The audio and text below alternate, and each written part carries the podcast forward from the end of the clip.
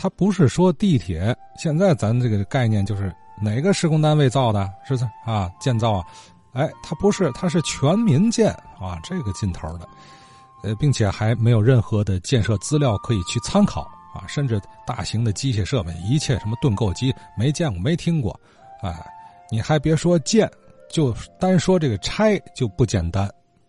怎么还拆呢？啊，还没建就拆，嘿，拆什么？拆桥啊！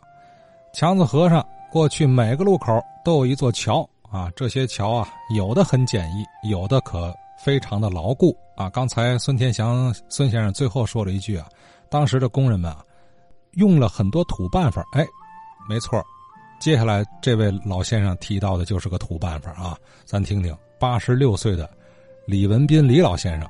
回忆当时，在老日租界有这么几座桥啊，那都是他拆的，啊不不是不是说都他拆的，是他都参与拆了，哎，并且还出谋划策怎么拆。这七零时期啊，头道开工啊，是在新华体育场啊开了一次动员大会，那我参加了。嗯，它的划分呢是由这个强子河两段，一段呢是由和平区。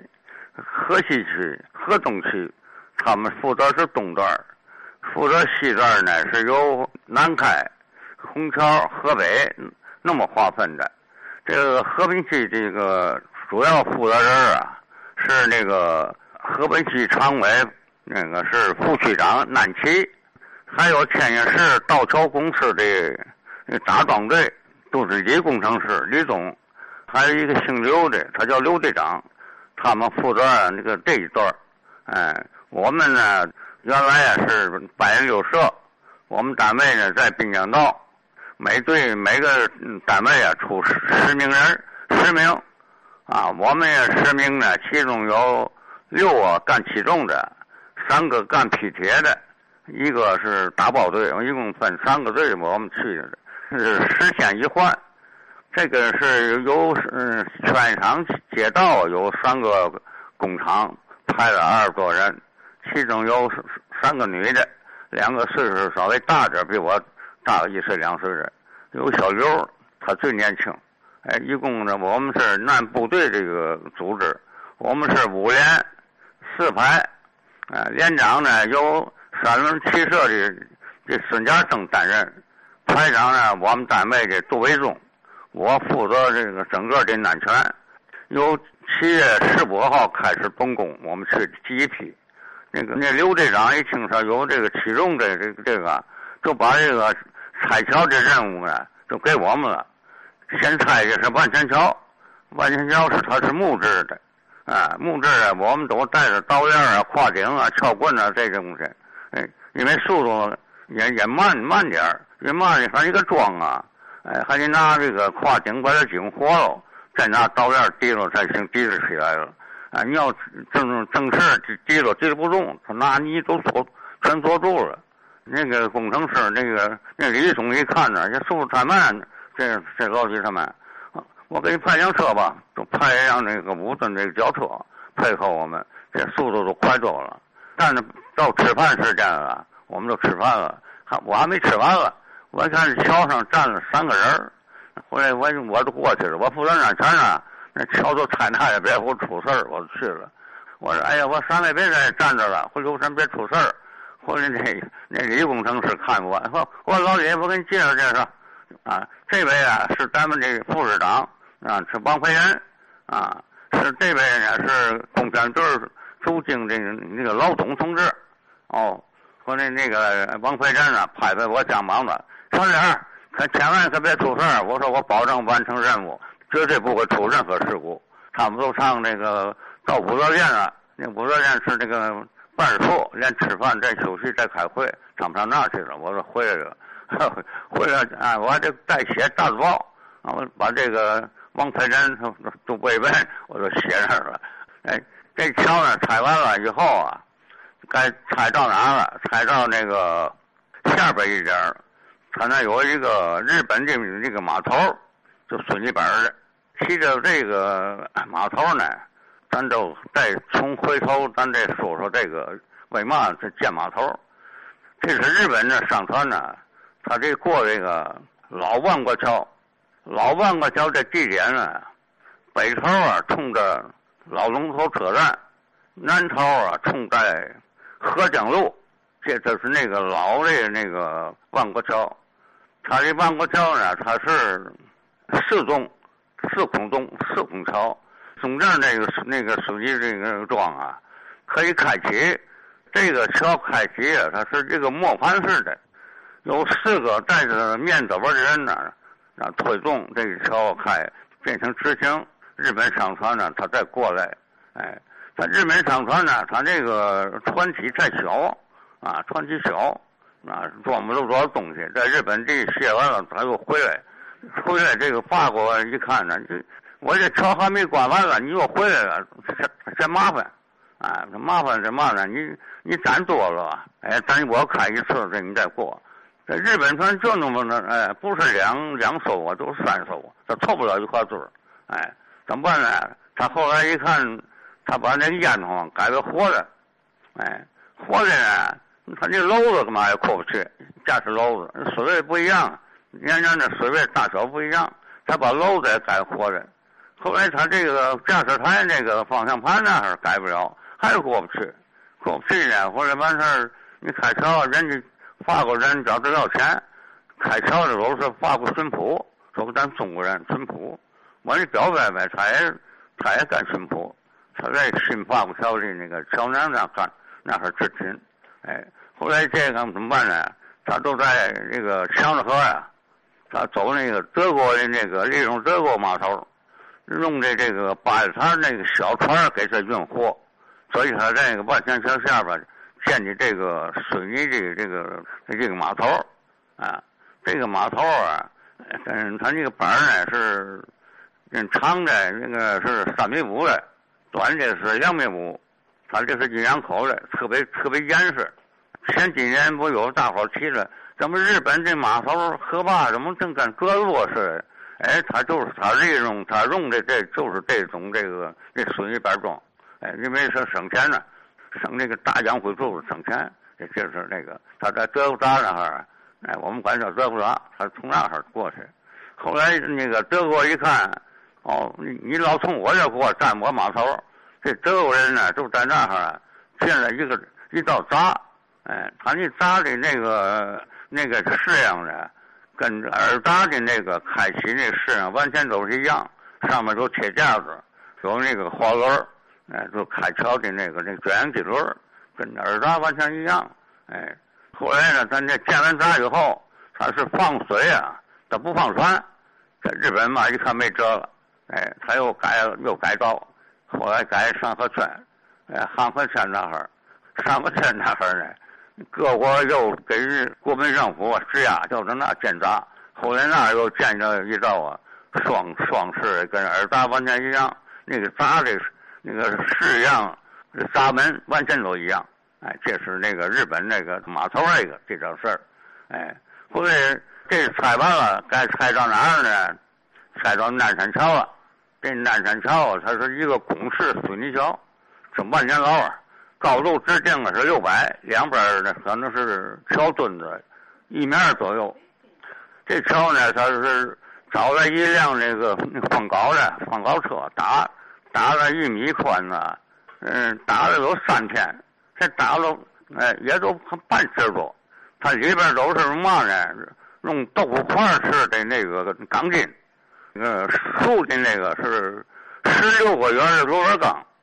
横的呢是十二个圆的螺纹钢，都捆的那个十公分一个一个档子，十公分一个档子，这速度太慢。这不这这王怀仁都说了，这种速度不行，咱准备用爆破的方法。请来唐山有三位同志，我跟着他们三个人视察安全桥底去。他我说你这个怎么个爆破法？啊，你看打这打眼是不好打。啊！你要爆破，我说你挂网子怎么挂？他说挂三层网子。我说这三层网起码这，咱这这得有柱子，没有柱子怎么挂网子？我说这高空的网怎么挂？啊，他画那个图，咱咱不知道怎么画的，才没跟我念走。结果到设计师没批。我王培仁那一看啊，为嘛没批？原因啊，他这是北面啊，嗯有那武则殿，日本人干的那个，还很很多民房啊。南边呢是靠西面啊，是有那个驻京部队家属的那个那宿舍，里头有一位高官。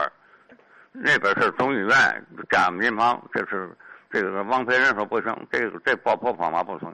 后来王培仁啊说这个就找我们，说啊说小李儿，咱们用用这个土办法怎么办？可以吗？哎，他给我提个醒儿，以我呢在那个河北区这个马路上，机床铸造厂，他那儿有那个砸那个废铸件的这个铁锤。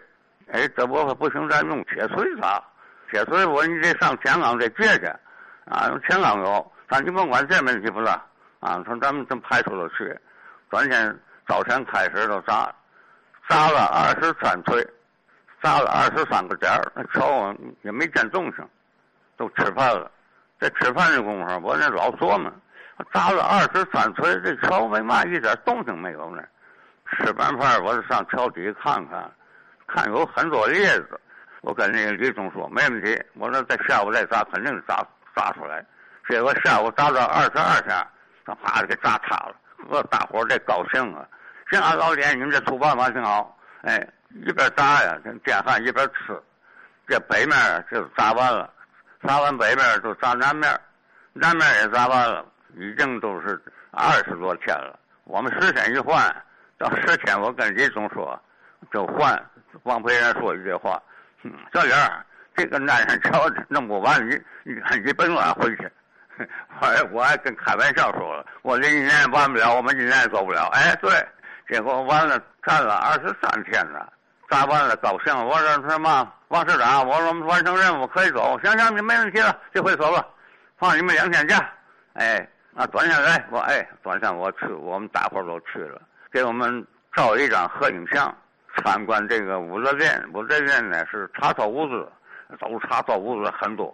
楼上我们都没敢进去，我跟大伙说：“咱别进去啊，咱这下边看看完了。”回来来一辆大轿子拉我们到水上面，那玩了下半天。挖土啊，挖土啊，是专门有一台挖土机。为嘛用挖土机呢？他说的，这个在这个日本时期、国民党时期。怕有些很些什么什么地雷啊，乱七八糟的东西。这武装队也告诉了，挖凡是挖铁，别整别碰啊，放一堆儿。说我们专门有给收理。那挖到那个那个那个日本码头那时候，这一下去啊冒黄烟哎呀，都人都吓得都满乱跑。我都过去了，咱我赶快躲开躲开，躲开半天呢，哎，这不也不冒烟了。回来大伙说，这回来又上去吧，一上一。一启动啊，还又冒了，还这司机也往也也跑啊，嗯，大伙也跑。这时候啊，来了是好像是这个是武装部队的来的人，找司机你再上去再看看。